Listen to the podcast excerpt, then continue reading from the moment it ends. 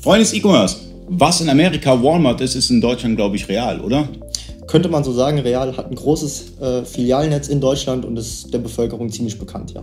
Okay, und das bedeutet, man, man profitiert von der Infrastruktur. Das heißt, ich kriege ja irgendwie einen Zettel mal im Briefkasten real hier und da. Und äh, dadurch, dass sie halt in jeder Stadt irgendwie vertreten sind, in jeder relevanten Stadt hast du irgendwie ein Real oder mehrere Realmärkte. Dort kann ich dann auch meine Ware bestellen. Das ist richtig. Man kann als Endkunde kann man die Ware auch in den Realmarkt bestellen und zum anderen hat man natürlich die riesen Reichweite von real.de als äh, super Vorteil als Händler.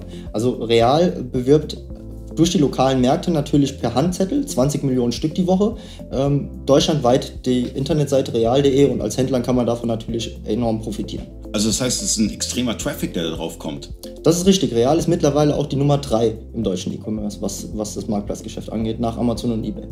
Also die Nummer drei. Das heißt, eigentlich ist es, ein, ist es ein Pflichtmarktplatz für jeden deutschen Händler, der Multichannel betreibt.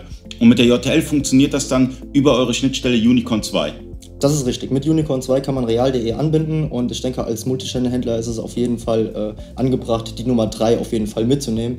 Äh, alleine schon Diversifizierung und man möchte, man, äh, man möchte sich natürlich auch ein bisschen unabhängig von den Großen machen.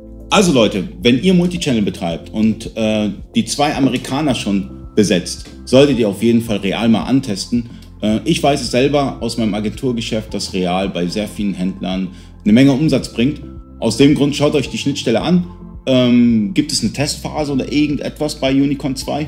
Unicorn 2 bietet natürlich eine Testphase, standardmäßig 14 Tage, wenn man sich über die Internetseite anmeldet. Sollte es äh, zu Problemen kommen, technische Probleme beim Einrichten, wenn man Nachfragen hat, vielleicht verzögert sich der ganze Prozess, weil die äh, Login-Daten für real.de zum Beispiel noch nicht da sind, dann reicht einfach, äh, einfach ein Ticket aufmachen bei uns und da sind wir dann kulant und können die Testphase verlängern.